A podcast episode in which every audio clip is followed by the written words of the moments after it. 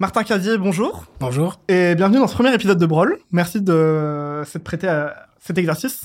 Et euh, c'est un baptême du feu pour nous. Et, euh, pour moi aussi, donc on sera deux, trois, Vous allez un peu essuyer les Exactement. Euh, première question, est-ce qu'on peut se tutoyer? Oui, bien sûr, oui. Deuxième question.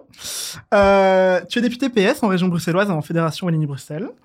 Et pour ceux qui te connaissent pas ou qui n'ont pas pris le temps d'aller regarder ta page Wikipédia, est-ce que tu peux te présenter brièvement? euh, oui, bien sûr. Euh, moi, mon engagement politique, je l'ai tiré dans le mouvement étudiant, dans la représentation étudiante, à l'ULB d'abord, euh, même euh, dans mon lycée, au lycée Émile Jacquemin euh, précédemment, où j'étais représentant étudiant aussi, mais dans un tout autre cadre. Et puis j'ai fait toutes mes études, bah, donc d'abord en néerlandais en primaire à Boisfort, puis au lycée Émile Jacquemin. J'ai fait mes études à l'ULB pour la physique. j'ai étudié la physique. Et je suis docteur en astrophysique de la VUB. Euh, et puis j'ai travaillé quelques années à l'ULB dans les services administratifs, d'abord pour les services étudiants, les services sociaux, et puis pour euh, la réaménagement du campus euh, U-Square, qui est un grand campus, un projet qu'on a en commun avec la ville, la région et les deux universités. Et puis, et puis j'ai été élu en 2019 au régional, mais avant ça, on est passé par la case élection communale en 2018, où j'ai été élu conseiller communal pour la première fois à Watermal-Boisfort, dans ma commune de cœur et de, de vie. Voilà. Et du coup, comment on passe de docteur en astrophysique à député en fait Quel est le parcours Parce que ça sort un peu. Euh, enfin, c'est pas forcément un, parcours assez euh, typique, quoi. Ouais. Alors d'abord, en fait, il y a plein de, il y a plein de politiques et d'hommes et de femmes politiques qui sont, euh, qui, viennent, qui sont issus de la science. vraiment, en fait, beaucoup plus que ce qu'on croit. Cela dit, il n'y en a pas du tout assez. Mais je vais d'abord répondre à ta question. être homme ou femme politique, il n'y a pas un trajet préconçu à ça il y a avoir un engagement, vouloir défendre quelque chose. Après, on est d'accord, on n'est pas d'accord avec ce que les gens veulent défendre, mais c'est un sentiment de vouloir se sentir utile, de, de, de s'engager, de défendre quelque chose. Rien ne nous prépare à ça. Alors, il y a les études qui nous préparent. Euh, je pense à toi, Clarisse, qui a fait le droit, mais un peu plus parce qu'on a une connaissance d'un certain nombre d'institutions, de la Constitution, du fonctionnement des lois et tout ça. Mais ça s'apprend, euh, quel que soit quel que soit le moment. Et moi, je pense que par exemple, ma thèse, elle m'a énormément appris. Parce qu'en thèse, qu'est-ce qu'on fait? On doit découvrir des nouvelles choses qui n'existent pas. Donc on doit sortir du cadre défini de l'existant. On doit inventer dans un cadre qui est la science, mais on doit inventer. Qu'est-ce qu'on doit faire d'autre aujourd'hui en politique que d'inventer un nouveau monde? Donc, on a besoin de faire ça et il faut pas avoir peur parce qu'on va se tromper sur le chemin. évidemment qu'on va se tromper. On risque de se tromper, on risque de penser que quelque chose va bien marcher, va pas marcher. Et en fait, ça, bah, c'est ce qu'on fait en thèse. En thèse, on essaie des trucs, il y a des chemins qui se ferment, il y a des chemins qui s'ouvrent. Euh, et finalement, c'est cet essai-erreur, cette espèce de trajet organique qui nous fait arriver à ça. Pour le reste, après, à l'ULB, ben, j'ai toujours été dans les deux. J'ai fait euh, tout, mon engagement étudiant. J'ai été vice-président du conseil d'administration de l'ULB aussi pendant cinq ans. Et à côté de ça, ma carrière euh, scientifique. Et donc, en fait, le passage s'est fait assez naturellement. Mais du coup, j'ai bien fait mon travail, j'ai regardé un petit peu ta page Wikipédia. Euh, Félicitations. Merci. tu es socialiste. Ouais. Mais est-ce que ça a toujours été le cas? Ouais, toujours. Mais d'abord, j'ai, moi, j'ai pas pris, j'ai pas une famille socialiste, j'ai pas, j'ai pas été élevé dans un milieu. J'ai été, mes parents sont attentifs à la chose publique, mais ils sont pas politisés. Ils, a, ont, enfin, ils ont jamais été militants. Euh, euh, je pense que mon père a manifesté une fois dans sa vie, euh, ma mère euh, sans doute, je ne sais pas en fait, peut-être une fois aussi. Mais donc je suis pas issu de ce milieu-là, mais par contre j'ai été élevé dans une famille qui est attentive clairement aux autres. Il y a une vraie attention dans la mesure du possible, à une forme d'égalité, à toutes ces questions-là qui sont au cœur du socialisme. On en reviendra après, je pense, euh, tous ensemble. Mais donc, il y, avait clairement un chemin de la gauche euh, qui, était, qui était le mien, et puis par la suite aussi mes engagements, mes amis, euh, ma vie sociale, en fait, elle a toujours été à gauche de l'échiquier politique. Donc ça, c'était super clair. Et, en fait, la question, elle s'est absolument pas posée. Euh, dans ma vie plus personnelle aussi, euh, j'ai eu la chance euh, bah, d'avoir un compagnon aujourd'hui qui était engagé avant moi. On a aussi refait ce chemin-là ensemble de se réengager. Mais j'ai pris une carte de parti assez tard, en 2013. ça paraît déjà il y a longtemps, mais non, mais, c'était, voilà, j'avais déjà largement 25 ans passés, tout ça. Donc, c'est, pas un engagement de, toujours, le socialisme parti, mais par contre, le socialisme de l'idéologie, du chemin, du combat, celui-là, il est depuis toujours. Euh, et euh, est-ce que euh, c'est pour rebondir un peu, qu'est-ce que c'est pour toi le socialisme du coup? Qu'est-ce que ça représente comme valeur, comme, comme engagement personnel, etc. Ouais. D'abord, je pense c'est le socialisme, c'est une, c'est une idée, c'est une utopie, et c'est l'égalité. Et ça s'inscrit dans les grands mouvements politiques de l'histoire. C'est pas important ou pas important d'être dans un mouvement politique et s'inscrit dans l'histoire, mais, mais moi je trouve ça beau. C'est des combats qui sont ancrés dans euh, des dizaines de victoires dans, dans le passé. C'est une idéologie, le socialisme, qui a révolutionné le monde.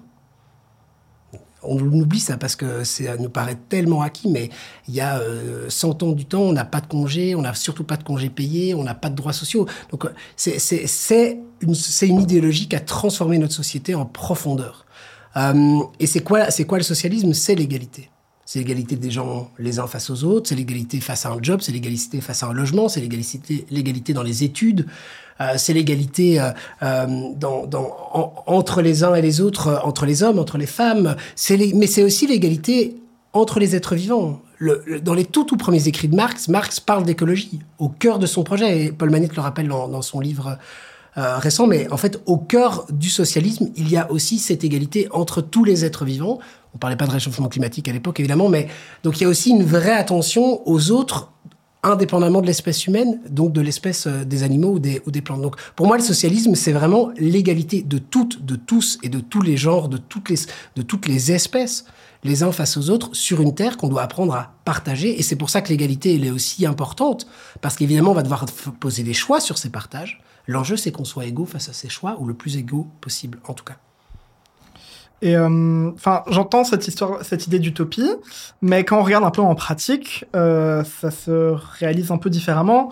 Euh, quand on regarde un peu chez nos voisins, François Hollande, qui a été président socialiste en France, je ne sais plus de quelle année à quelle année, mais Bref, il a fait euh, cinq belles années qui ont un peu traumatisé les électeurs socialistes. Bien sûr, mais pas seulement les électeurs socialistes, la gauche dans son ensemble.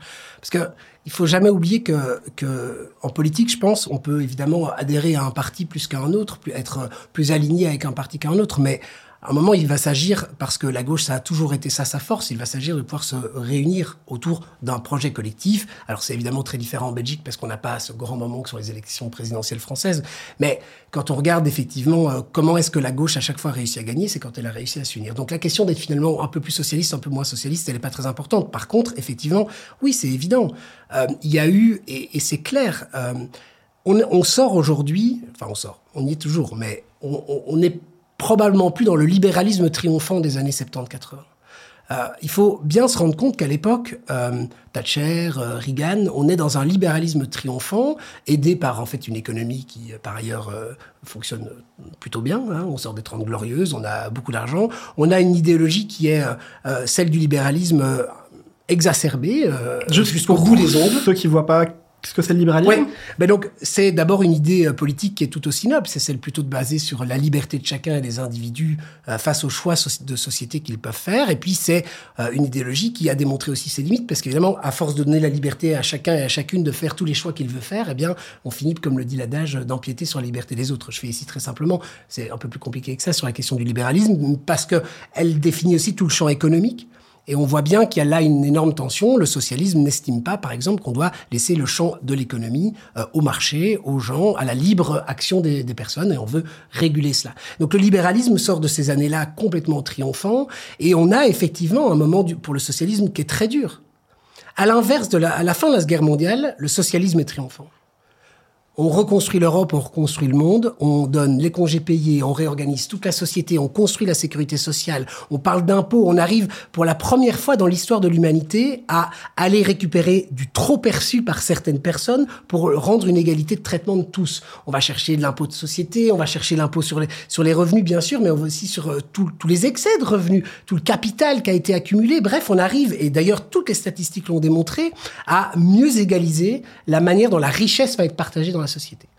Ça, c'est la fin de la Seconde Guerre mondiale ultra rapidement. Euh, et on a après effectivement toute une nouvelle tendance avec euh, l'école de Boston en économie euh, et ainsi de suite qui va amener un libéralisme économique. Et ce libéralisme économique-là, il a, on a eu du mal dans tous les champs politiques à en sortir. Et est-ce que bien sûr, est-ce qu'il a eu un impact sur la question du socialisme? Évidemment. Il a eu un impact sur la question du socialisme. Euh, parce qu'on parle de François Hollande, on pourrait regarder aussi euh, ce qu'ont fait des gens chez nous ou Gérard Schröder en, Allemagne. Il y a eu une, une des vraies tendances, Tony Blair euh, en Angleterre, il y a eu une vraie tendance à un espèce de social-libéralisme, effectivement, euh, qui, euh, qui, qui, qui, a été l'enfant de, de, toute cette tendance-là.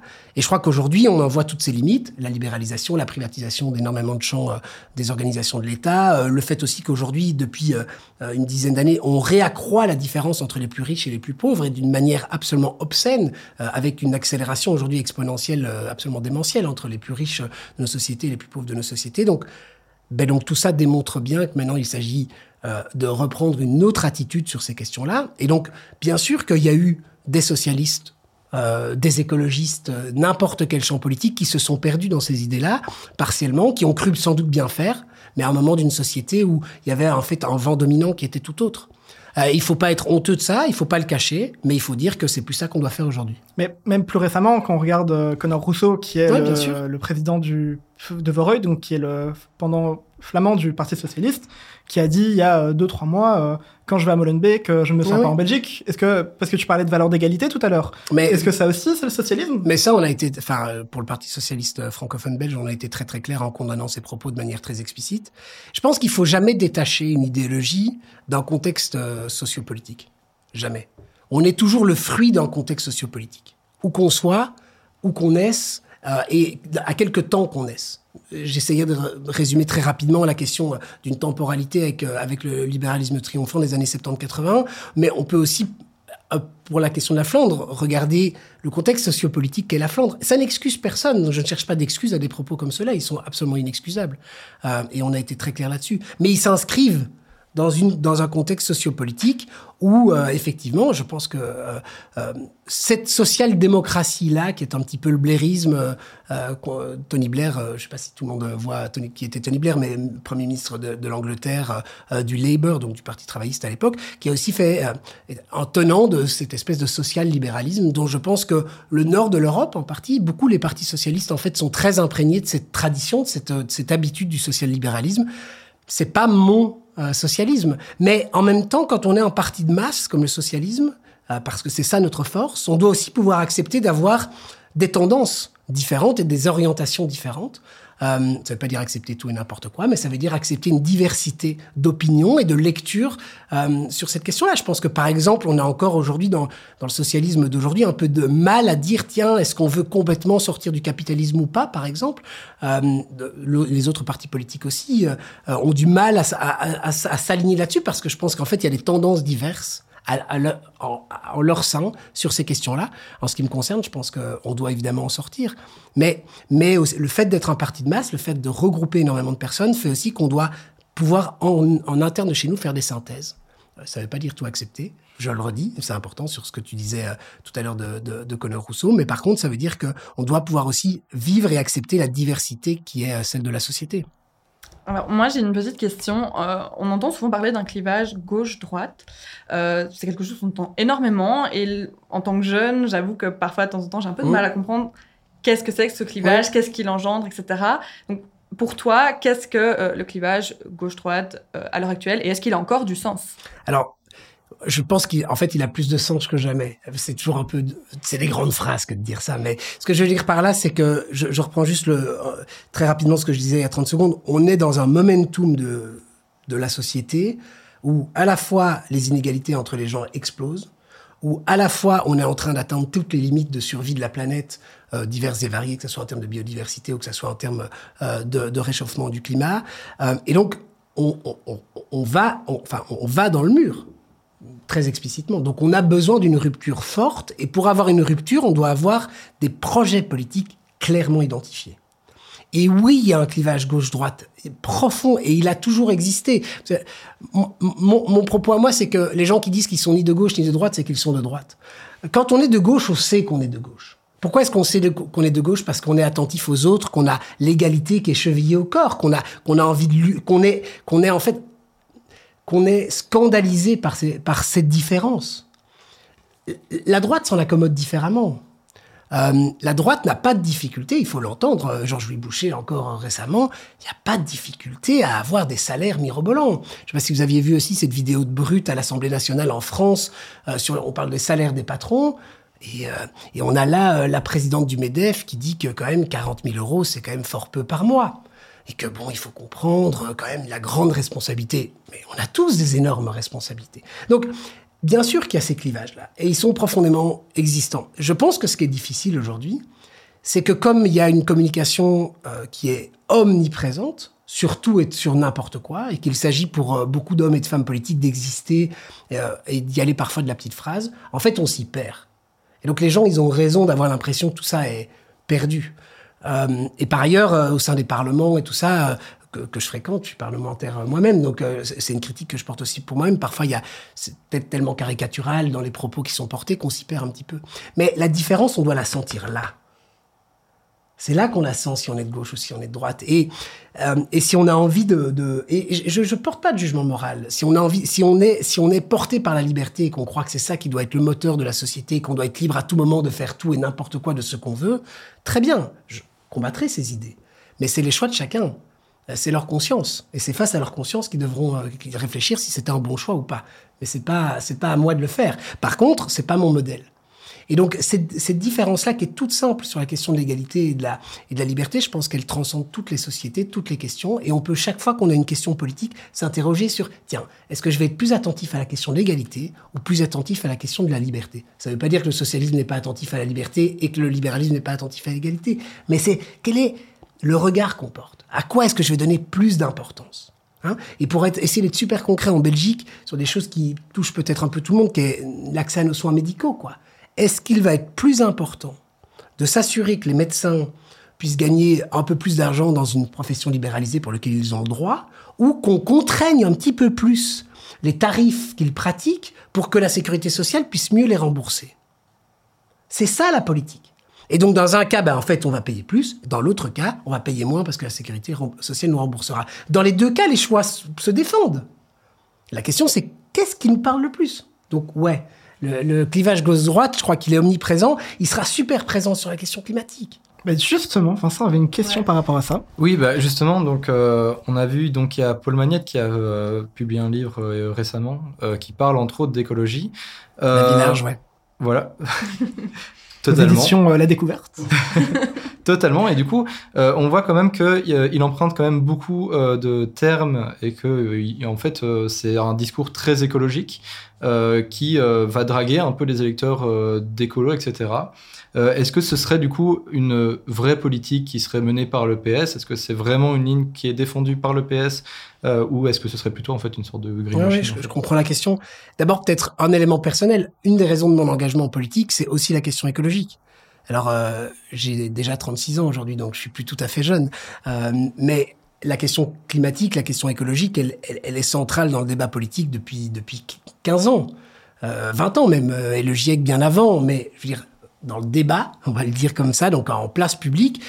Ça, fait une vingtaine, trentaine d'années qu'il est profondément ancré, même s'il y a euh, des précurseurs qui, étaient là bien avant. Une des raisons pour lesquelles moi je me suis investi au sein du Parti euh, socialiste, c'est aussi pour défendre à l'intérieur du parti cette attention-là et cette tendance-là. Euh, c'est quand même pas tout à fait n'importe qui, Paul Magnette, quand il écrit ce bouquin-là. Il est président du Parti socialiste belge et il écrit ce livre, pour moi, comme il le dit d'ailleurs lui-même, c'est son sous-titre, Manifeste éco-socialiste, c'est-à-dire sa vision à lui aujourd'hui de ce que doit être un socialisme ancré dans la question climatique et dans la question écologique. Moi, j'adhère complètement à ça. Ce qui est intéressant dans le livre, c'est que il démontre, et je le redisais tout à l'heure, que c'est pas une invention maintenant moderne pour draguer les électeurs écolos, qu'en fait, elle est inscrite dans l'histoire du socialisme depuis ses prémices, et que simplement, et malheureusement, elle n'a sans doute pas toujours eu la même importance au fur et à mesure des époques. Et comme je le disais tout à l'heure, quand je répondais à ta question, euh, Adam, sur, euh, sur euh, François Hollande, ça s'inscrit toujours dans des, dans des contextes sociaux politiques, dans des, dans des discussions euh, sociétales, dans, dans ce qui est l'attention du moment. Euh, et, c'est malheureux, mais c'est aussi un petit peu ça. Les questions euh, auxquelles la politique s'intéresse s'inscrivent toujours dans une question, dans un contexte. Aujourd'hui, je crois que clairement, on a, nous, notre... quand je dis nous, en tout cas, je veux dire pour le regard que moi je porte sur le Parti socialiste, c'est très personnel ici. Je crois qu'on a notre examen de conscience à faire sur différents éléments sur la question écologique. C'est clair. Euh, on n'a pas été euh, les précurseurs que j'aurais voulu qu'on puisse être, euh, moi à titre personnel. Mais aussi parce que justement le clivage gauche-droite, il, il est profondément inscrit dans la question climatique et qu'on ne trouve pas encore bien comment allier crise climatique et crise sociale. Et que la conviction que, que j'ai, la conviction qu'on est nombreux à avoir au Parti socialiste, c'est que si on prend des mesures qui sont favorables au climat, mais qui encourageront encore plus la relégation de certaines, certaines personnes de la société, soit ressenties, soit réelles, parce que la perception en politique, c'est aussi très très important, alors, alors on aura tout raté. Parce qu'on va juste créer une société qui sera divisée, en plus d'être divisée socio-économiquement, elle sera aussi divisée socio-environnementalement. Donc, c'est cette synthèse-là mais cette synthèse-là, c'est pas du greenwashing. C'est la vérité. Et il suffit de regarder autour de nous. Tous les partis socialistes, aujourd'hui, sont en train de prendre ce chemin. Euh, singulièrement dans les grandes villes. C'est d'une évidence incroyable. Euh, je rappelle quand même que Good Move, le seul endroit à Bruxelles où il fonctionne, c'est la ville de Bruxelles, et où en fait ça se passe bien. Je prends cet exemple-là qui est un peu caricatural, mais c'est une commune qui est gérée par un socialiste. Donc non, il est ancré au cœur du projet socialiste aujourd'hui. La question, c'est comment est-ce qu'on va réussir à le concrétiser? Et là-dessus, c'est vrai qu'il y a encore énormément de débats. On doit trouver les bonnes manières de faire, et vite. Mais du coup, tu, te considères comme euh, éco-socialiste. En l'occurrence, bah, Paul Magnette aussi euh, est un de son livre. Mais est-ce qu'il y a beaucoup d'éco-socialistes au, sein du PS euh, Je sais pas, moi, Jean-Claude Marcourt, ancien ministre de l'enseignement sup, enfin de l'enseignement supérieur, est-ce qu'il était vraiment éco-socialiste? Est-ce qu'il y en a au sein du parti? Enfin, je... ne vais pas décerner des plumes aux uns aux autres. Vous êtes deux? Non, non, non, non, non, mais on est, on est beaucoup plus que deux. Mais là, si tu veux, la, question, elle n'est pas celle-là. C'est en fait comment est-ce que chacun, et aussi, euh, je pense, la question générationnelle, elle est importante face à cette question-là. Il faut pas euh, il faut pas tout à fait non plus la, déconsidérer. Euh, la question de genre aussi, je crois qu'elle est importante. Euh, les hommes et les femmes n'ont pas la même perception de cette question-là. Il y a beaucoup plus de femmes, c'est en train de changer, et c'est très très bien comme ça, mais qui encore il y a pas si longtemps étaient attentifs sur la question climatique que d'hommes. En fait, au sein des partis politiques aussi, c'était une question avec tous les métiers du care, hein, comme les femmes sont souvent reléguées à ces métiers-là par la société patriarcale dans laquelle on est, donc avec une attention. Bref, tout ça est en train de bouger. Et donc nous, on est très très nombreux. La question encore, et c'est là où on doit tous s'interroger, c'est comment est-ce qu'on traduit ça politiquement dans des actions? Comment est-ce qu'on assure une transition pour essayer d'être concret? Euh, Comment est-ce qu'on va assurer la transition de l'isolation de nos bâtiments à Bruxelles tout en s'assurant qu'elle soit accessible à toutes et tous en permanence et sans doute en priorité en fait à ceux qui en ont besoin? Aujourd'hui, c'est malheureusement pas le modèle qu'on a. On a des primes, des primes euh, toutes les études démontrent que les primes, il faut des gens en capital socioculturel pour aller chercher évidemment ces primes et par ailleurs en capital économique de départ. Donc c'est là où on a besoin d'inventer ce nouveau modèle euh, et, malheureusement personne n'a la solution miracle. Si on l'avait, euh, elle sera appliquée quoi. Donc donc on, on, doit réussir à faire ça et on va avoir besoin de la société civile énormément pour construire ces nouveaux modèles. Énormément. Et le politique va être le bras armé d'une certaine manière dans son champ à lui de, ce travail de recherche qu'on va devoir mener sur comment faire.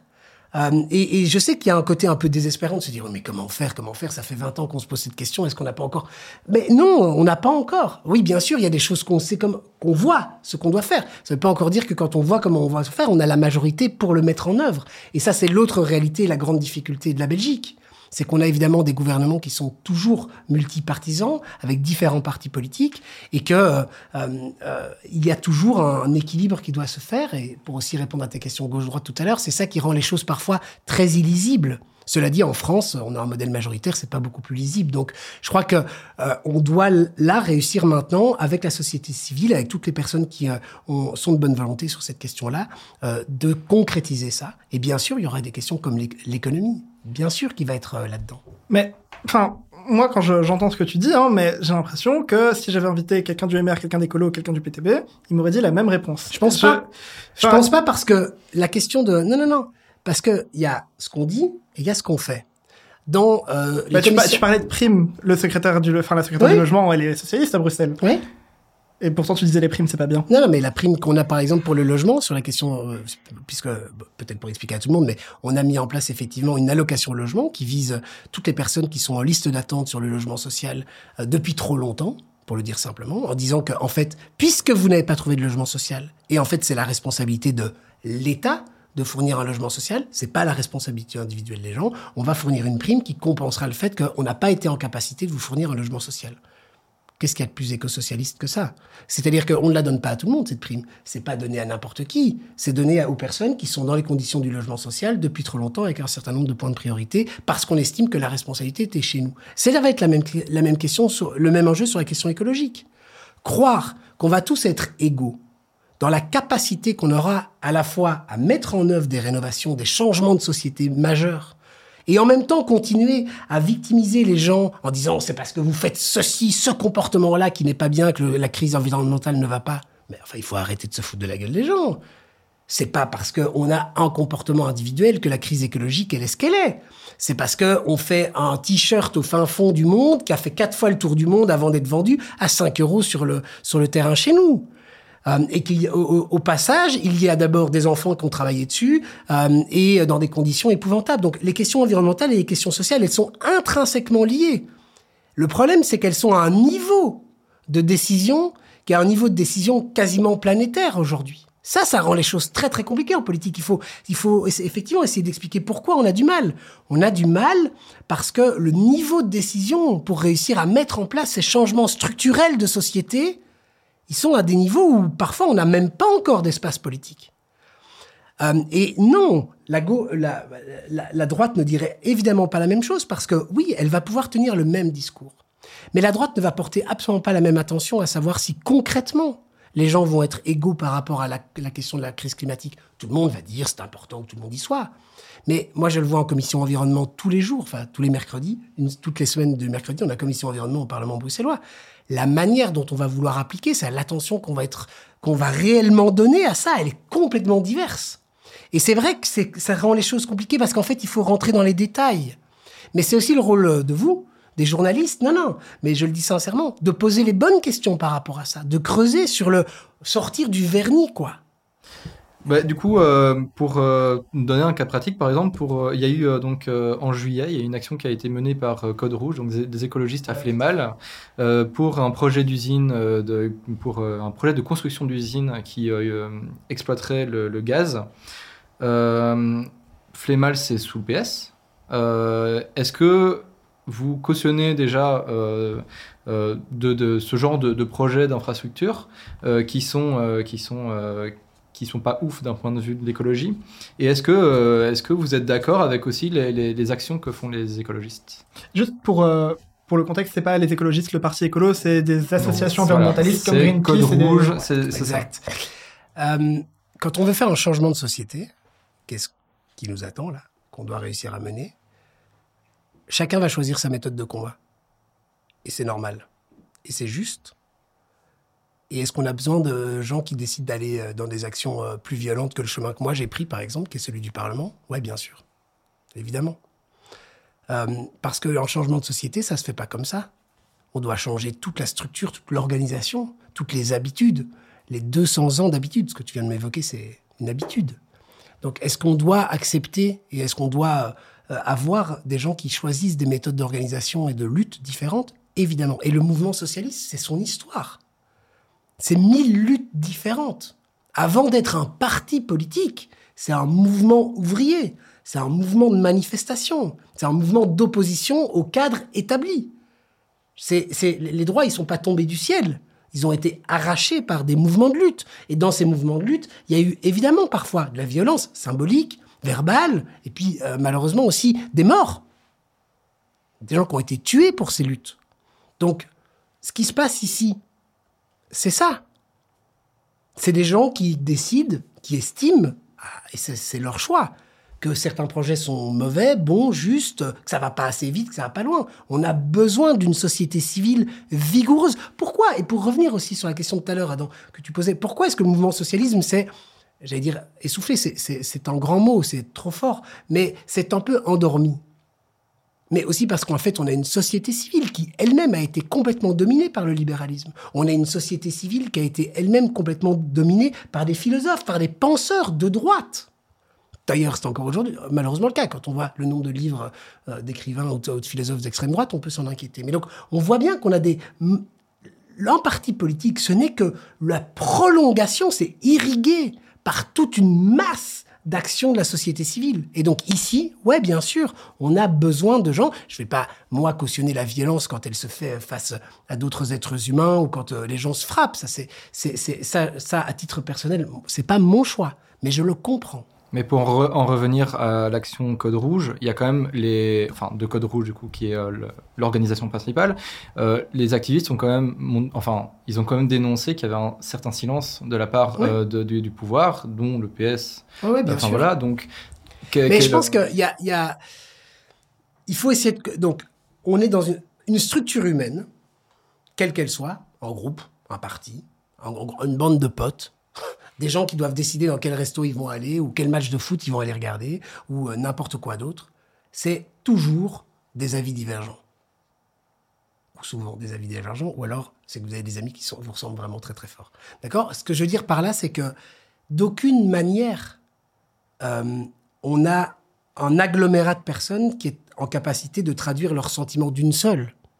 Donc, à travers ça, si tu me demandes est-ce que je trouve que c'est bien ou est-ce que c'est pas bien, euh, est-ce que, est-ce que, pour reprendre ta question avant, est-ce qu'on en fait assez sur la question climatique ou d'ailleurs est-ce qu'on en fait assez sur la question sociale? Parce que on pourrait se poser exactement la même question. C'est, par exemple, je, suis incroyablement euh, euh, émerveillé par la force de conviction qu'ont eu toutes les mobilisations sociales, par exemple, qui ont été jusqu'en justice sur la question climatique.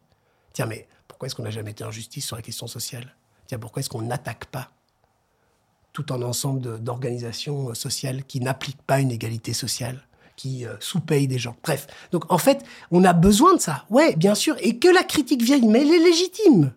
Est-ce que aujourd'hui l'organisation, les gouvernements, euh, les structures parlementaires font- en font assez sur cette question-là, sont en capacité suffisante d'en faire assez? Non. Mais il y a deux éléments à ça. D'abord, c'est ce que je disais tout à l'heure, on n'est pas, on n'a pas toujours les structures politiques pour être en capacité de faire le changement qu'on nous demande. Ça, c'est à toute la société de les mettre en œuvre. Et donc la, critique, elle est légitime, mais parfois on n'est pas en capacité de faire, tout simplement. Et puis oui, bien sûr, il y a aussi des choses qui sont beaucoup trop lentes aux yeux de personnes qui sont beaucoup plus sensibilisées à la question. Ils ont raison de le dire. C'est mon cas. Mais moi, je fais avec un parlement qui est l'image de la société, avec énormément de personnes qui, sur euh, les questions climatiques, euh, sur ces questions-là, sur par exemple la question du conflit euh, écologie-économie, pour reprendre un bon vieux clivage, un clivage gauche-droite, mais ont une vision tout à fait différente.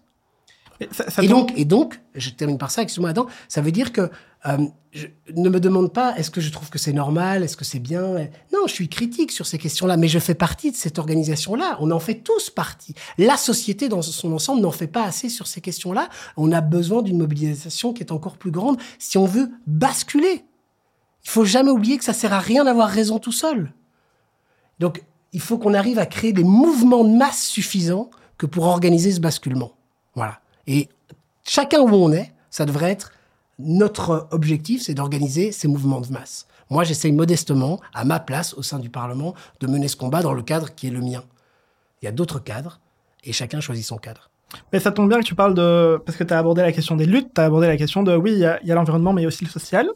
Euh, et de mouvements de masse aussi, parce que justement, Clarisse avait une question pour toi. Ouais, Mais n'oublie pas le micro. Oui, pardon. J'ai une petite question pour toi. Euh, Est-ce que tu fais tes courses chez Deleuze? Alors, c'est une excellente question. Euh, D'abord, en fait, j'essaye depuis plusieurs années aussi parce que j'ai la chance maintenant euh, d'avoir un emploi stable, euh, déjà à l'ULB ou en thèse, qui était euh, rémunérateur euh, de manière euh, confortable. Et donc, j'essaie de faire mes courses en dehors de ces structures-là parce que je suis pas très partisan de ça. Mais indépendamment de ça, j'allais encore de temps en temps chez Deleuze. C'est terminé depuis récemment. tu, tu vois la question arriver. Bien hein. sûr. Cla- Clarisse, tu peux déjà peut-être recontextualiser Ouais. pour ce... Ouais, bien sûr. Euh, donc concrètement, Deleuze, euh, ce qui s'est passé, c'est qu'on a annoncé une franchisation euh, des magasins, ce qui veut dire que au niveau euh, de, de la situation des travailleurs, ça va changer. Il y a potentiellement des licenciements qui vont arriver, des conditions de travail qui vont être différentes, etc. Donc ça crée un, contexte de crainte, un contexte social un peu compliqué pour les travailleurs. Et euh, ben, on a un peu l'impression Mais que pas compliqué, hein, en climat de peur et d'angoisse Oui, sur oui. ces conditions. Moi, j'ai travaillé chez Deleuze comme job étudiant au Deleuze de Bundal pendant cinq ans. Et au premier jour des grèves et des manifestations, j'ai été voir, en fait, ce qu'étaient mes anciens collègues. Mhm. Quand j'étais là, bon, là, j'étais comme jobiste étudiant, donc j'étais dans un cadre très particulier. Mais il faut comprendre ce qui est en train de se passer. Aujourd'hui, on a un actionnariat qui a tout mis en place pour contourner les règles sociales existantes. C'est ça qui s'est passé. On va, euh, on va euh, virer- vi- liquider les gens, hein, virer les, gens petit à petit pour ne jamais tomber dans le cadre de la loi Renault, par exemple, qui en fait obligeait les sociétés à, d'une manière ou d'une autre, organiser une concertation sociale quand il y avait des grosses restructurations. Donc, il y a vraiment un choix. On parlait de, tiens, est-ce qu'il y a des clivages gauche-droite? Oui, il y a un clivage gauche-droite, là, par exemple, très explicite. Il y a, il y a un actionnariat qui a décidé, pour augmenter son bénéfice, de faire des choix qui, sont, qui vont quasiment jusqu'à, non pas être illégaux, en fait, ils sont dans la légalité, mais à contourner l'esprit des lois. Et face à ça, il y a un mouvement social, des ouvriers, des ouvrières, des travailleurs, des travailleuses de Deleuze, euh, avec euh, des syndicats qui étaient encore forts. En fait, c'est historique en Belgique, mais on avait des syndicats très forts dans ces structures, avec des commissions paritaires, comme on les appelle, fortes et organisées, ben, qui estiment qu'ils sont en train d'être le dindon de la farce. Et ils ont peur d'être déclassés, et malheureusement, ils ont raison. Donc on doit être à leur côté, on doit se mobiliser à côté d'eux. D'accord, mais justement, par rapport à ça, euh, Pierre-Yves Dermagne, qui est ministre de l'économie Ouais. et de l'emploi au gouvernement fédéral, avait dit que tout se ferait dans le respect des droits des travailleurs par rapport aux revendications que les syndicats avaient apportées, etc. Mais quand on regarde concrètement, là, bah, pas vraiment le cas. c'est ce que je des, disais. des magasins ont déjà Ouais. été franchisés, euh, les, les travailleurs vont perdre leur D'abord, encore heureusement pas tous. Euh, Il y a encore des concertations qui sont en cours. On vient de nommer maintenant euh, encore un nouveau, une nouvelle personne, euh, Robert Tollet, euh, pour essayer de créer euh, des espaces de discussion. Aujourd'hui, c'est quoi le problème? C'est ce que je disais. C'est pas la loi. La loi, on voit bien ses limites, parce que sinon, euh, on se, on se retrouverait pas dans cette situation. Mais si Ahold Deleuze avait décidé de la jouer fair play dans le cadre de la loi et de l'esprit de la loi, mais ça ne se passerait pas comme ça. Donc aujourd'hui, que fait euh, Pierre-Yves Derman comme ministre de l'économie? Mais il essaye de faire ce qu'il peut dans un cadre de la légalité que Ahold Deleuze prétend respecter, que nous estimons qu'il n'est pas respecté dans son esprit et en fait formellement même dans euh, la question de la- l'application de la loi Renault, même si c'est juste que la manière dont ils sont en train de le, mettre en œuvre ne nécessite pas cette application. Et donc, il essaye, dans ce cadre-là, le plus du possible, d'obliger une écoute et une concertation sociale qui est bafouée. Mais qu'est-ce qu'il peut faire de plus? C'est tout le problème. Alors, moi, ce que j'aurais bien voulu, c'est qu'on dépose une loi pour cadrer ça. D'ailleurs, on en a déposé une au Parlement. Mais il vous aura pas échappé, clivage gauche-droite, une fois de plus, qu'on n'est pas tout à fait tout seul au gouvernement, et que donc, en fait, aujourd'hui, il n'y a pas d'accord au sein euh, du gouvernement en place avec les libéraux sur cette question-là. Ça ne veut pas dire que tous les franchisés, euh, les futurs propriétaires de franchisés, sont des gros salauds en puissance. Hein. C'est pas du tout ça que je dis. Ce que je dis, c'est que les travailleurs sont légitimes d'avoir peur, d'avoir un déclassement et de perdre leurs conditions de travail de par euh, cette franchisation. Il faut donc pouvoir les rassurer par rapport à ça. Et puis surtout, il faut pouvoir aussi dire que cette méthode de travail qu'a choisie Ahold Deleuze, elle est scandaleuse. Mais du coup, en fait, le truc, c'est que euh, il y a les travailleurs d'un côté qui voient qu'ils se font franchiser, qui perdent des Ouais. droits du travail, etc. Euh, tu dis que le PS ne peut pas vraiment changer les choses parce qu'il y a les problèmes de devoir faire euh, avec le MR et avec d'autres lignes de vue. Ouais. Mais donc, je vais préciser ça, ouais. concrètement, qu'est- qu'est-ce que, qu'est-ce que Non, ce que je dis, c'est que donc ce que je dis, c'est qu'on est face à quelqu'un qui a décidé de ne pas jouer by the book en respectant les règles du jeu. En fait, c'est ça que je dis, sans être illégal pour autant.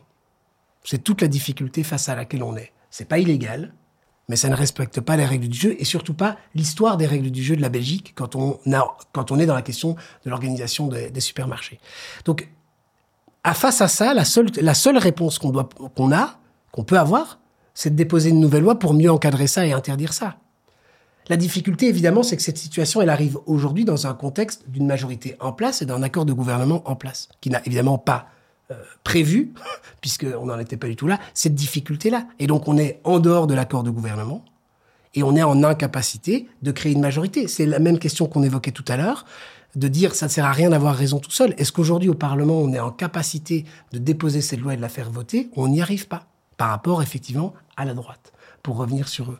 Donc, ça ne veut pas dire que il faut tout abandonner, tout à l'inverse. Ça veut dire que si on n'arrive pas à faire le combat là, alors on doit encore continuer à accompagner et à être présent dans les luttes des travailleurs et des syndicats. Parce que c'est eux qui vont, dans le cadre maintenant de, toutes les actions de franchisation euh, qui ont lieu, et puis dans ce que j'espère encore que des magasins pourront ne pas être franchisés, ça va être des décisions du conseil d'administration. Là, il y a encore des espaces possibles en accompagnement cette lutte, en accompagnant aussi euh, le fait que si euh, effectivement les clients de Deleuze marquaient de manière plus forte le fait qu'ils étaient en désaccord avec cette structure, eh bien, ça permettrait aussi de changer le rapport de force. C'est ce que je disais tout à l'heure. Le politique, il est jamais désincarné, déconnecté d'une société civile, d'un réseau, de- d'un réseau social. Les uns et les autres se tiennent et tout ça forme un mouvement social. de bout en bout.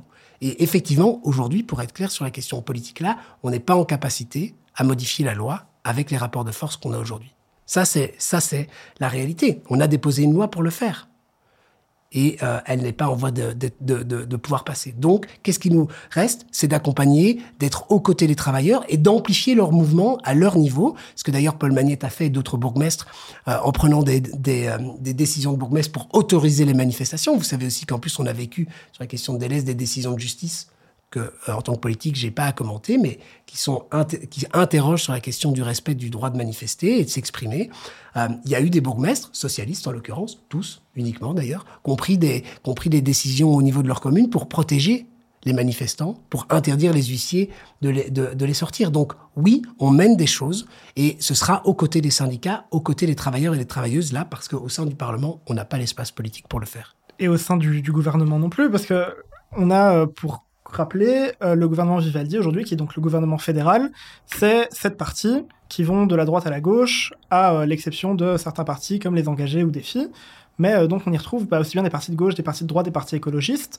Et on a l'impression que bah, ça brouille aussi un peu les pistes, que l'électeur PS, il a voté pour le PS, et en fait, il n'a pas l'impression que sa voix soit entendue au final.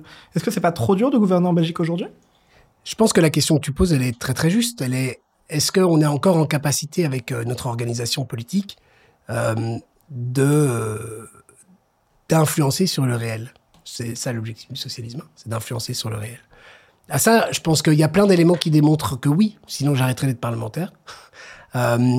mais malheureusement, on voit aussi que le modèle s'essouffle. Ouais, bien sûr, c'est vrai. Il faut, il faut oser dire ça. et singulièrement sur toutes les questions de, de basculement nécessaires, sociaux ou environnementaux dont on a besoin. Euh, pour autant, est-ce que c'est si simple de trouver une alternative? Non. euh, sinon, elle serait déjà en place. Euh, ma conviction tout à fait personnelle, c'est que je crois qu'effectivement, on va devoir ré réinventer, repenser la manière dont on prend des décisions collectives. Oui, faire des gouvernements à sept, c'est juste la certitude qu'on va, tout le monde va s'annihiler dans les demandes des uns et des autres. Et de manière très respectueuse aussi pour la droite, elle va avoir l'impression de jamais pouvoir appliquer son programme ça tombe plutôt bien en ce qui me concerne. Mais euh, je veux dire, donc, donc, donc oui, on a une difficulté là, euh, mais c'est aussi une difficulté qui, qui, vient, euh, qui vient du résultat des élections. On avait un modèle politique qui était très très stable, qui offrait en Belgique en tout cas une grande stabilité, et qui, sur base des élections, une tendance, trois, quatre grands partis permettait de fonctionner très naturellement. Ce n'est plus le cas aujourd'hui. Donc il faut s'interroger sur ça. Aussi, en tant que parti, là je le dis, tiens, mais pourquoi? Comment ça se fait qu'on n'arrive plus à incarner suffisamment ce qu'il faut pour que ça s'organise comme ça Et puis, sans doute, effectivement, oui, repenser l'organisation de la prise de décision collective pour qu'on puisse encore être en capacité à, à changer ces choses-là. Clarisse. Oui. Le euh, micro. Oui, le micro, le micro, excusez-moi. Je, peux te le tourner si tu veux. ça sera avec grand plaisir. Mais euh, du coup, je suis encore étudiante, c'était le blocus, euh, j'ai traîné un petit peu sur les réseaux sociaux, sur TikTok, entre deux chapitres, on, scrolle un peu. Euh, et j'ai vu en fait des publications euh, d'un compte officiel du PS qui montrait Ahmed Lawej, qui est président du groupe PS au Parlement fédéral, qui, on va dire, tapait sur le PTB. Est-ce que c'est ça aujourd'hui, le PS, taper plus sur le PTB que sur le MR ben alors, on peut sans doute et surtout poser la question au PTB de savoir si euh, euh, n'a pas l'impression de taper tout le temps sur le PS bien plus que sur le MR. Je pense que ça, c'est malheureusement un état de fait. Le PTB euh, est beaucoup plus actif contre le Parti socialiste que contre le que contre le ce qui devrait être notre ennemi commun, qu'est la droite. C'est ce que je disais tout à l'heure. La gauche, elle est victorieuse quand elle est unifiée. Bon, unifiée, quelle que soit son organisation, ça peut être plusieurs partis. Euh, un parti, on s'en fout, j'ai pas d'avis là-dessus. Mais quand elle porte un projet commun ensemble. Euh, et c'est à ce moment-là que la gauche, elle est victorieuse. Euh, Aujourd'hui, et de, depuis que le PTB est, est, est, fort et présent dans l'espace politique, c'est vrai que, et moi je le vois au Parlement, euh, très explicitement, euh, il y a beaucoup plus d'attention euh, qui s'oppose aux mesures du Parti socialiste de savoir si on est des bons ou des mauvais socialistes. Hein, c'est souvent la question qu'on va nous poser, plutôt que de s'opposer aux, aux, propositions, aux idées de, du, du, du mouvement réformateur de la droite. Et, et, et, par ailleurs, je pense qu'aujourd'hui, il faut dire les choses comme elles sont et sans méchanceté du tout, sans, sans, sans euh, par rapport au, à mes camarades qui militent et qui ont fait le choix d'être allé d'aller au PTB. Euh, c'est qu'aujourd'hui, voter PTB dans un parti qui ne veut pas aller au pouvoir, c'est donner sa voix à la droite. Ça, c'est la réalité. Pour autant, est-ce que, est-ce que ça veut dire que, que, que ne doit pas s'interroger sur euh, euh, effectivement des questions de positionnement politique, des questions de choix de, de, de, de, politique qu'on a mis en œuvre et qui expliquent aussi pourquoi est-ce que le PTB est présent aujourd'hui? Bien sûr. Donc, on ne doit pas être dans la critique principielle. Mais la vérité est celle-là. C'est-à-dire que à avoir deux grands blocs de gauche, je fais des mathématiques, c'est mon défaut de physicien. Mais avoir deux grands blocs de gauche, dont l'un décide par principe de ne pas monter dans les gouvernements, c'est mathématiquement affaiblir l'autre, et donc mathématiquement renforcer les opposants, c'est-à-dire la droite. C'est juste mathématique. Et malheureusement, la politique, à la fin, à la toute toute fin, c'est les mathématiques. C'est 50 plus 1 ou 50 moins 1.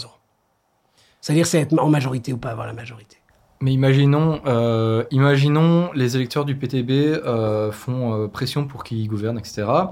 Est-ce que ce serait envisageable pour le PS de faire une coalition, une sorte de NUPES? Donc, pour ceux qui connaissent pas, c'est une coalition de tous les groupes de gauche en France, plus ou moins. Est-ce que ce serait possible de faire une coalition avec tous les partis de gauche en Belgique? Moi, je crois que j'ai répondu à ta question. J'ai dit quoi? J'ai dit que la gauche, elle était victorieuse quand elle était unifiée. Oui, mais en même temps, on voit aussi qu'il y a des, des dissensions d'un point de vue idéologique. Mais est-ce que ce serait possible de les mettre de côté quand Alors, même pour euh, Bien sûr qu'il y a des différences idéologiques. Quand François Mitterrand, désolé pour ceux qui nous regardent, je fais appel à...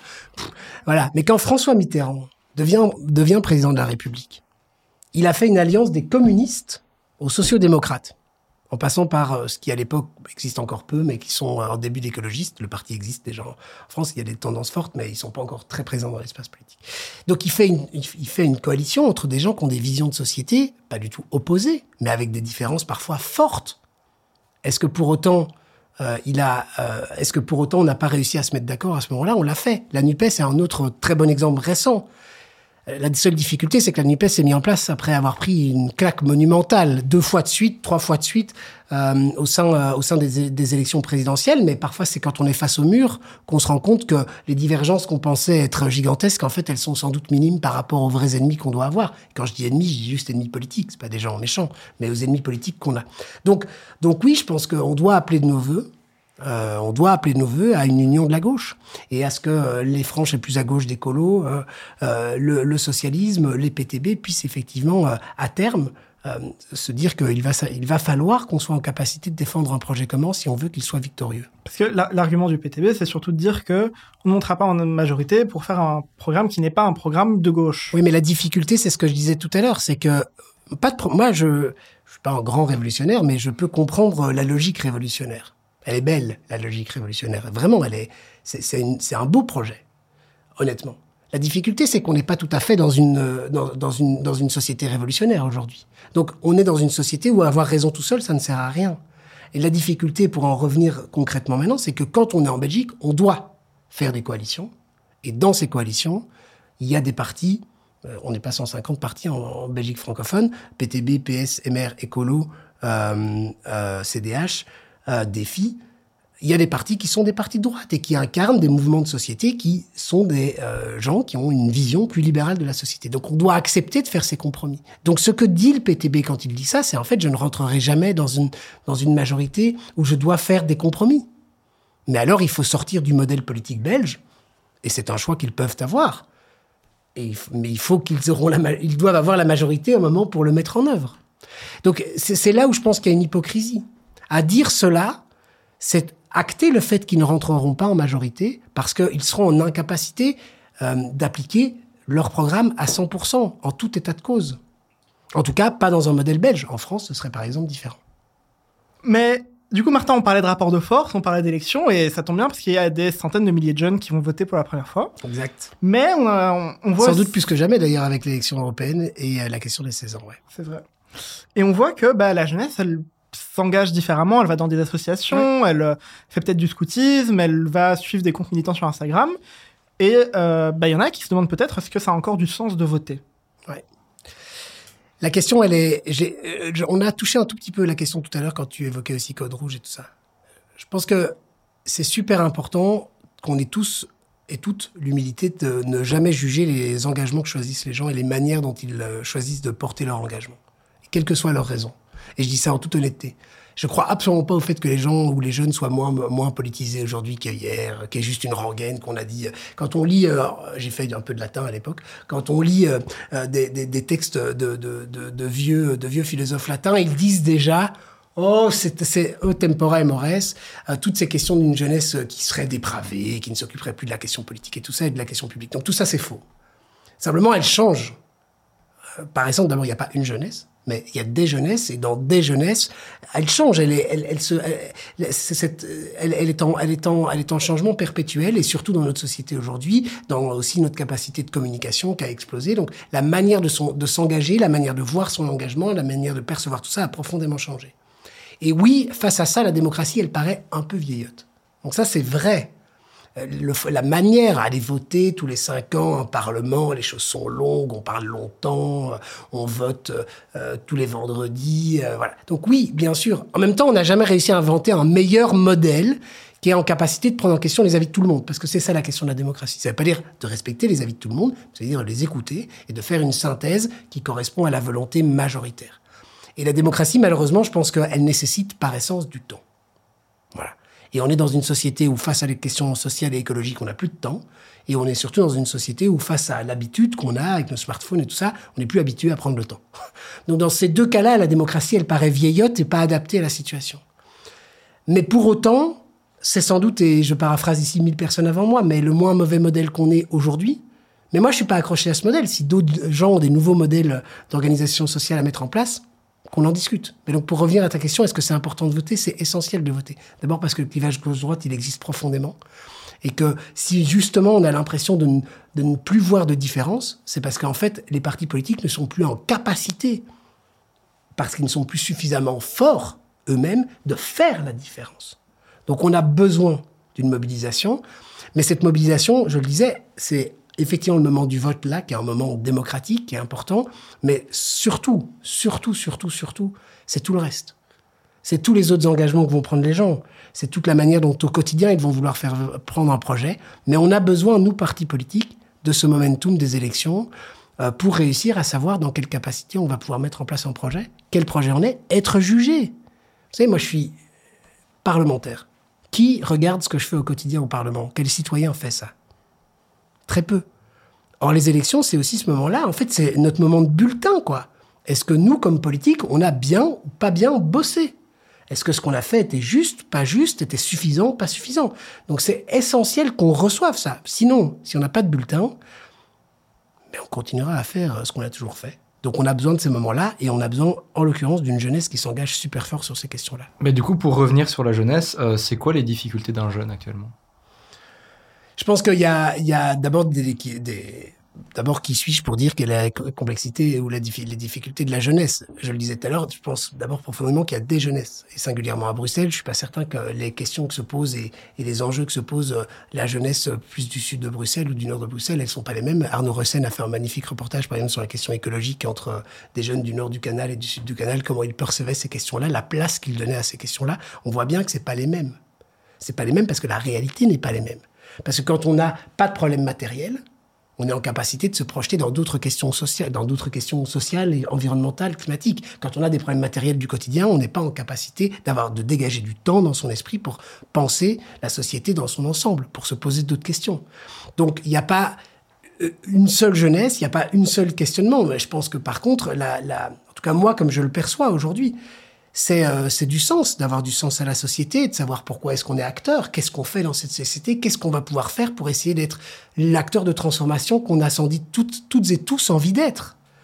Et ça, aujourd'hui, je pense que c'est vrai qu'il y a, y, y a ce problème de sens qui se pose énormément. Il se posait déjà pour euh, ma génération, je pense qu'il se pose de manière encore plus euh, forte aujourd'hui. Et puis, il se pose des vrais problèmes concrets pour plein de jeunes. Savoir comment on va bouffer à la fin du mois savoir comment est-ce qu'on va réussir à terminer ses études, savoir pourquoi est-ce que quand on s'appelle euh, Mohamed ou euh, Salima, c'est quand même toujours plus difficile de trouver un job que quand on s'appelle Martin, comme dans mon cas. Ça, c'est des, problèmes concrets qu'on a sans doute réussi à améliorer énormément, mais jamais assez. Puis se poser aussi les questions de savoir, euh, pour la jeunesse, de comment ça se fait qu'on est dans une société patriarcale depuis 2000 ans et qu'on n'a jamais réussi à renverser ça. Que les femmes ont à la fois euh, beaucoup moins euh, sont enfermées dans un rôle de la société. Tout ça est en train d'exploser aujourd'hui et c'est incroyable. Mais donc, il n'y a pas un problème. Je suis surtout pas quelqu'un, moi, d'être en capacité de dire c'est vos problèmes et c'est cela. Je pense que j'essaie d'écouter, comme tout le monde, j'essaie de comprendre modestement ce qui se passe. Euh, et j'essaie de traduire ça politiquement, ça c'est mon rôle. Et donc, on a besoin d'être en contact avec les gens pour faire ça. Mais du coup, je, je, suis une jeune étudiante à Bruxelles et je vais te faire part d'un problème qui est les logements à Bruxelles, ouais. les logements étudiants. Euh, moi, de base, je viens du Hainaut. J'ai dû venir à Bruxelles pour faire mon master parce qu'il n'y avait pas euh, de master en droit à Mons. Et trouver un cote à Bruxelles, ça a été euh, le parcours du combattant. Ouais. Trouver un cote à un prix abordable avec une infrastructure un minimum correct et décente, c'est absolument impossible. Euh, il y a le nouvel ministre de l'enseignement supérieur qui a dit qu'avec un budget de 300 euros, on pourrait s'en sortir pour trouver un cote. Alors, mon expérience personnelle dit que non.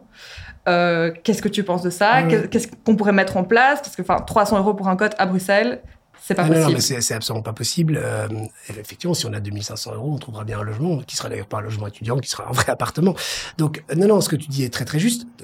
Et cette question-là, je parlais des jobs tout à l'heure, de la discrimination des jobs, la discrimination au logement, la question des logements pour les étudiants. Moi, quand je... Une, un, un des premiers éléments qui a fait d'ailleurs, euh, tu posais tout à l'heure la question, mais aussi mon engagement au Parti Socialiste, ça a été la question du logement et de la question du logement étudiant, parce que quand j'étais représentant étudiant, c'est là-dessus que j'ai bossé au conseil d'administration de l'ULB pendant longtemps. Euh, c'est à ce moment-là qu'on a réussi à rénover des résidences, à ouvrir plus de places, et ainsi de suite, et ainsi de suite on n'a rien révolutionné, tu en es la, preuve même, malheureusement, ça reste compliqué. Mais on a mis en place des choses, et à Bruxelles, on a mis en place des choses comme aucune autre région les ont mis en place. Une agence immobilière sociale étudiante qui euh, est subventionnée pour diminuer le tarif euh, du logement étudiant, une plateforme logement étudiant qui a essayé de mettre toutes les institutions ensemble pour avoir une force plus grande sur la question du logement étudiant. Donc on a mis des choses en place. Est-ce que ça suffit? Clairement non. Parce qu'en fait, la crise du logement dans son ensemble est de plus en plus grande. Bruxelles devient de plus en plus cher. Euh, ça devient plus de plus en plus difficile pour les familles de se loger. Et donc, évidemment, en fin de cette chaîne-là, les étudiants payent le prix de cette difficulté, c'est-à-dire à la fois en termes de qualité, tu le disais très justement, les logements sont de piètre qualité parce que c'est ce qui reste. Euh, et par ailleurs très cher puisque euh, tout le reste, tout le reste euh, est à la hausse. Donc, oui, on doit continuer à énormément travailler là-dessus. Il n'y a pas 150 milliards de solutions. Elles sont juste pas simples à mettre en œuvre, mais il y a évidemment la question euh, du logement public. On doit construire plus. C'est la même question pour le logement social, pour toutes les familles qui sont en attente d'un logement social. On doit construire plus de logements. Et quand on, qui dit construire dit savoir où on va construire. Et voilà encore un bon exemple de confrontation sur la question écologique et la question sociale. Comment est-ce qu'on va trouver l'équilibre sur ça? Mais il faut le faire. Il faut aussi construire. Euh, il faut aussi mieux encadrer sur tout ce qui existe. Parce que les prix, s'ils évoluent comme ça, bien plus vite. Hein. En 20 ans, les prix de logement à Bruxelles ont augmenté bien plus vite que l'indexation, largement plus vite que l'indexation. Donc on voit bien que euh, y a des gens qui sont en train de se faire de l'argent sur ça, sur le, le dos d'un principe qui est essentiel. Hein. C'est un droit constitutionnel le logement.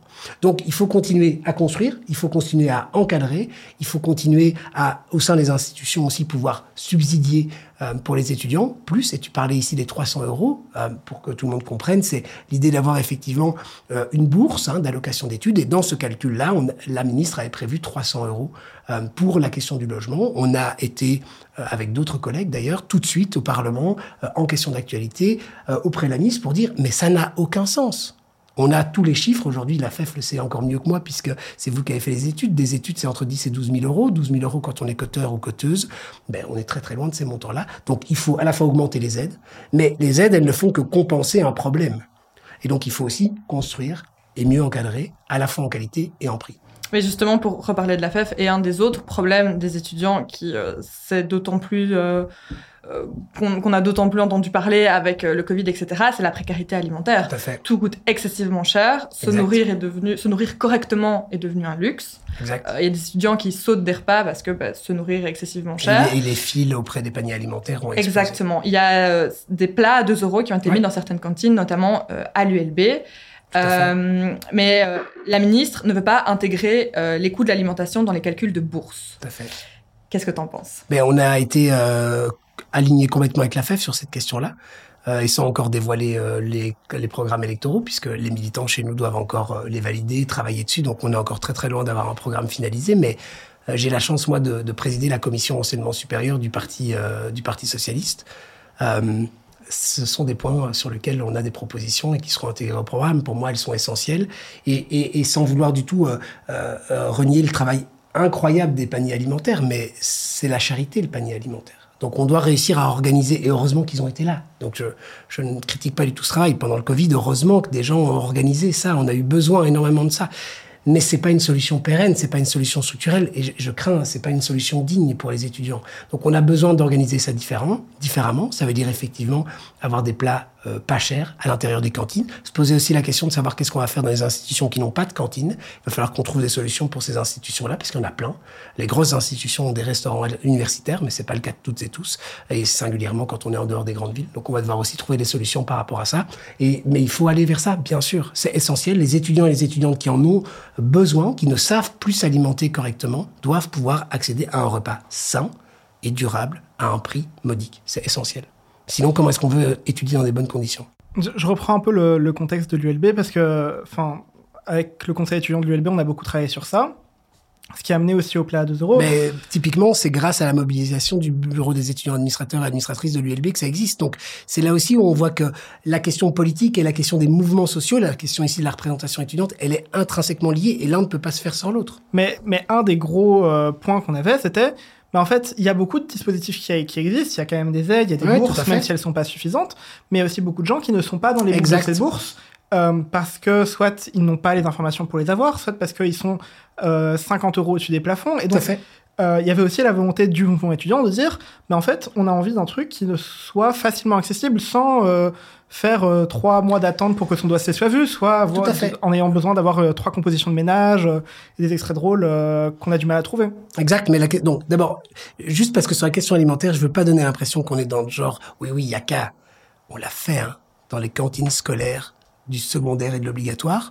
Aujourd'hui, chaque année, la Fédération Wallonie-Bruxelles augmente le nombre d'écoles qui ont des cantines scolaires gratuites pour tous les enfants de ces cantines. Ça existe, chaque année, de plus en plus, et on consacre des millions d'euros à la Fédération Wallonie-Bruxelles pour ça. Donc c'est un choix de société, c'est encore un clivage gauche-droite, parce qu'on n'est pas tous d'accord sur ce choix de société. Pour revenir à la question que tu posais, oui, bien sûr, euh, la question que tu évoques, c'est la question des allocations d'études. Comment est-ce qu'on accède aux allocations d'études? Comment est-ce qu'on sait qu'elles existent? Comment est-ce qu'on s'assure que le parcours soit pas un parcours du combattant et qu'on n'ait pas non plus l'impression, comme étudiant ou comme étudiante, d'être en train de mendier quelque chose auquel on a droit? Cette question-là, en fait, il est vrai pour tous les droits sociaux. Et c'est la question de l'automatisation des droits sociaux qui est essentielle. On doit aller, pour sortir un tout petit peu du cadre de ta question, vers l'automatisation des droits sociaux les plus, le- de la manière la plus urgente possible. Il faut arrêter que quand on soit dans le besoin, on ait besoin d'avoir ce sentiment d'aller quémander un droit. Parce que les droits sociaux, ce sont des droits. Donc, c'est la question, c'est la même chose sur la question des allocations sociales. On doit évidemment les réformer pour augmenter les plafonds. On doit évidemment essayer de s'assurer d'avoir, je vais pas rentrer dans trop dans les détails, ça va être un peu technique, mais de mieux lisser les choses pour pas qu'on ait des effets de palier qui fait que quand on a 2 euros de plus ou 2 euros de moins, on se retrouve dans une situation complètement différente. C'est un problème purement administratif, ça. Donc, on doit aussi réussir à beaucoup mieux lisser ça pour avoir moins de problèmes par rapport à ça. On doit augmenter les montants, effectivement, pour que chacun ait plus. On doit aussi augmenter les plafonds pour que les gens qui, aujourd'hui, sont considérés comme n'ayant pas besoin d'aide alors qu'ils en ont besoin puissent aussi y accéder. Hein, donc il faut à la fois élargir l'assiette et rapetissir les trous du filet pour qu'il y ait moins d'étudiants qui passent à travers et que tout le monde euh, y ait droit. Et puis bien sûr, il faut réfléchir à la manière de l'octroi. Et pour ça, à terme, on a fait voter une résolution au Parlement de la Communauté française.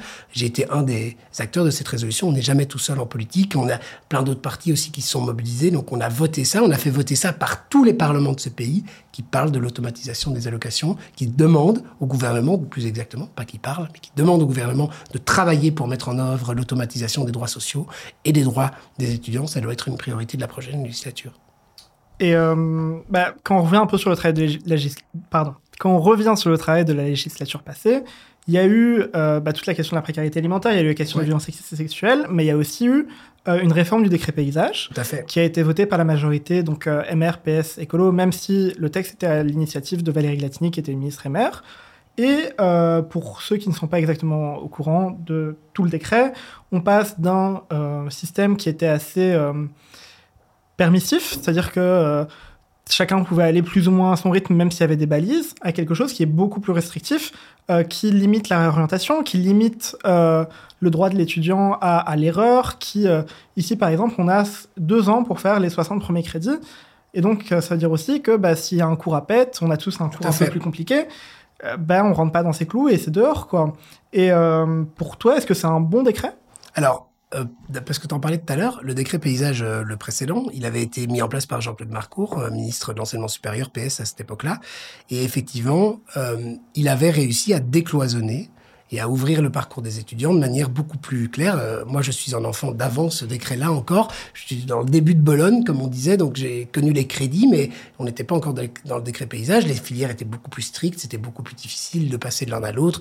Il y avait des critères aussi de finançabilité qui étaient beaucoup plus rigides et ainsi de suite. Bref, c'est un peu technique, mais c'est aussi ça la politique, c'est de parler de technique.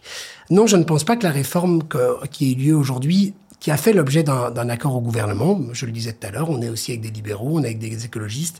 Euh, parfois, pour obtenir quelque chose euh, ben, euh, et une priorité qui est la nôtre, eh bien, on se retrouve dans une situation où on doit aussi accepter des choses qui sont euh, pas toujours euh, ce qu'on aurait voulu. Euh, et je vais ici le dire parce que on a beaucoup travaillé ensemble, aussi avec mon, mon collègue Rodrigue Demeuse d'Écolo sur ce, ce travail-là. On a obtenu énormément d'avancées au Parlement, de choses qui était prévu dans une première mouture euh, qui aurait rendu encore la situation pire. On a énormément travaillé pour en fait supprimer ça, essayer d'adoucir. Donc on obt- on a obtenu plein plein de choses. Euh, mais effectivement, et tu le disais, il est dur, mais surtout, et c'est je crois que c'est là où moi j'ai eu le plus de difficultés avec ce décret, c'est qu'il est dur pour les premières années. C'est-à-dire là où on arrive avec le bagage du secondaire et où on sait qu'on n'est pas en égalité de traitement par rapport à ça.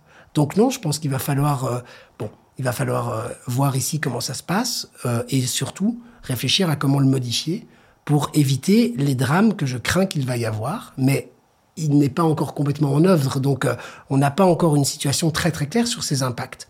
À l'inverse, et je pense qu'il faut quand même aussi pouvoir le dire, ça n'avait pas de sens d'être un étudiant de Master 2 et de se retrouver avec des cours de BA1 qui n'avaient jamais été réussis. C'est un cas ultra exceptionnel. Il a été très très fort mobilisé par Valérie Gliatini dans toute la discussion de ce décret pour justifier son décret. Honnêtement, des cas comme ça étaient incroyablement rares, mais ils existaient. Donc je pense qu'il y avait une nécessité de réforme, c'est vrai, pour éviter ce, sans doute cela, pour aussi euh, redonner, euh, euh, un, redonner un rôle aussi au jury académique pas pour sur la vie et la mort des étudiants, mais pour parce que moi j'étais d'une époque encore où quand on avait euh, 8 ou 9, on pouvait lever un échec. Et on pouvait se retrouver dans un parcours où en fait on n'avait jamais réussi un cours, mais on considérait que l'année était réussie. Aujourd'hui, avec le décret paysage comme il existait, ça n'existe plus. Tant que vous n'avez pas réussi, vous repassez, vous repassez, vous repassez, vous repassez le cours. Même parfois pour des cours qui sont peut-être pas essentiels à la formation. Donc, on doit redonner euh, aussi un pouvoir là euh, au, au, au, au, académique pour un peu euh, avoir une, une, vision plus forte de ça. On doit aussi le cadrer sur qu'est-ce qui est autorisé, pas autorisé, pour éviter que ça aille dans tous les sens. Mais donc, il y avait une réforme nécessaire. Je pense qu'elle n'a pas été dans le bon sens et je crois qu'elle va mener à des vraies difficultés. Donc, ça doit être une priorité de la législature prochaine.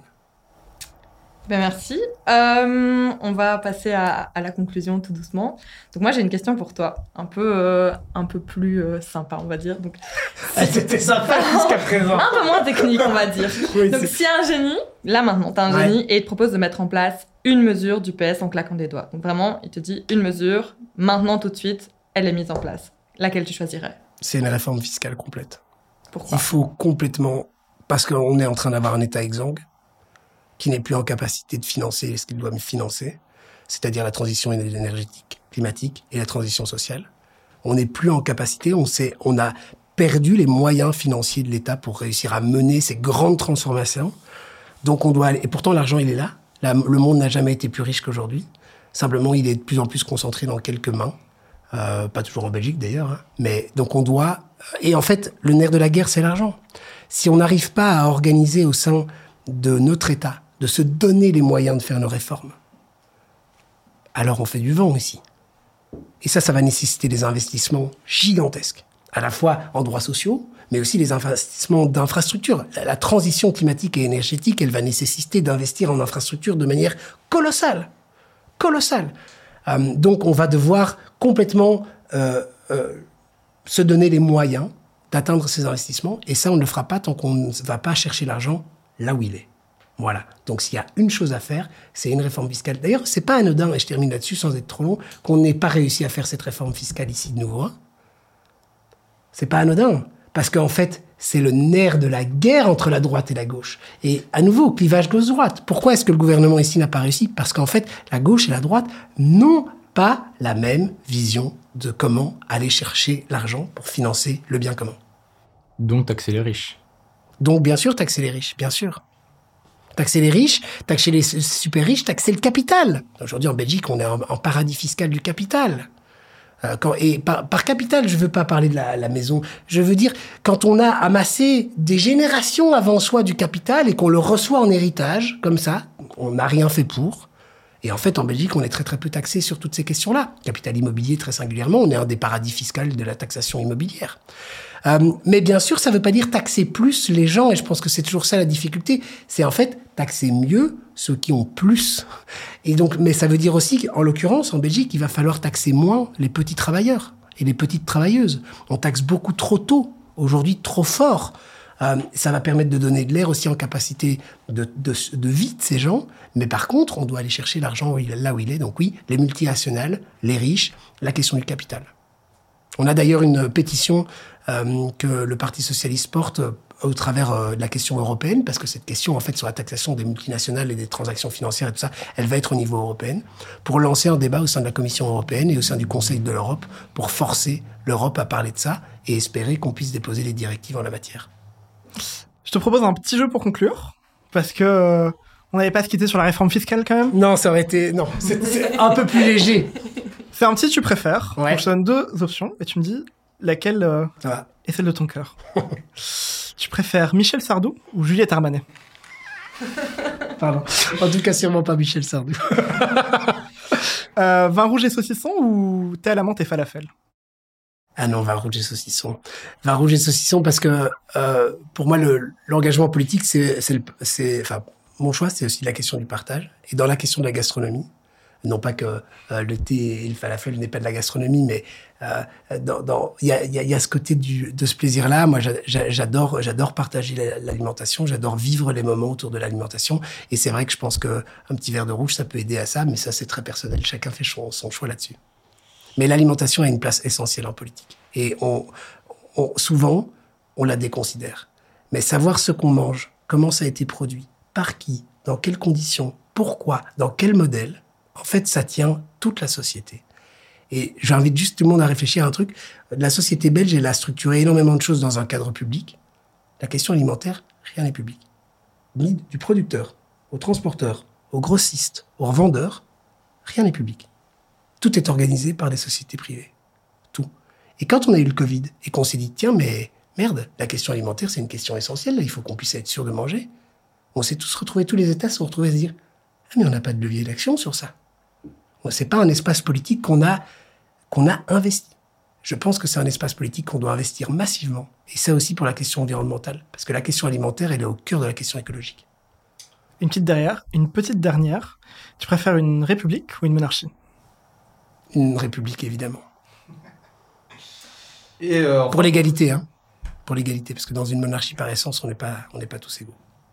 Mais du coup, enfin, pour finir, euh, est-ce que tu aurais une recommandation culturelle, un livre, euh, un film, euh, quelque chose? Ça, c'est vraiment un choix compliqué, évidemment. Mais moi, j'ai eu une révolution, une révélation littéraire et qui me, qui me poursuit aujourd'hui. C'est Romain Gary, un écrivain d'il y, a quelques, y a quelques années maintenant, qui a eu une, une écriture incroyablement prolixe, qui a aussi eu cette situation incroyable d'avoir une double vie pendant tout un temps, puisqu'il était à la fois Romain Gary et Émile Ajar.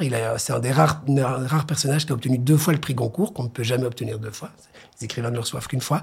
C'est une littérature incroyablement euh, euh, variée, euh, ultra inspirante, des regards acérés sur la société. Je pense à l'angoisse du roi Salomon qui parle par exemple de la vieillesse, la question de la, la place de la vieillesse dans notre société. Je pense qu'aujourd'hui, c'est un vrai débat politique par exemple. Donc voilà, euh, j'aurais pu parler de plein d'autres choses, euh, mais je trouve que voilà, si on, moi ça, ça a été pour moi quelque chose de voilà qui, qui m'a marqué euh, et euh, modestement, moi je conseillerais à tout le monde d'essayer de lire une fois dans sa vie en tout cas un roman Gary. Et à commencer peut-être par la vie devant soi, c'est le plus simple à dire.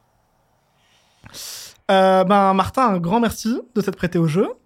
Merci à Clarisse, merci à Vincent, merci à Cédric, Jonas, Charline, Mathéo, Antoine, Roméo Hugo. Euh, Est-ce que j'en oublie? Oui, j'en oublie euh, Margot, Jonas. Euh, merci au soutien financier du BEA, le Conseil étudiant de l'ULB, et de la Commission culturelle, sans qui ça n'aurait pas été possible. Et euh, j'envoie un petit message vidéo à ceux qui n'ont pas encore répondu à nos demandes de subsides. On a besoin d'argent pour avoir plus de- Regardez, ils se partagent un micro, les S'il pauvres. vous plaît. on va deux S'il vous plaît. Et, euh, et bonnes vacances pour ceux à qui il en reste et bonne rentrée sinon. Merci en tout cas à vous pour, euh, pour le job, à toutes et tous. euh, parce qu'il y a ce que vous voyez ici, euh, vous, les, les personnes qui le regardent, et puis il y a tous les gens derrière. Euh, c'est un super chouette travail, vous avez vraiment préparé ça, et je pense que c'était en tout cas un vrai plaisir. J'espère que ça a été utile et intéressant. Mais pour le reste, en tout cas, j'espère que c'était la première d'une longue série.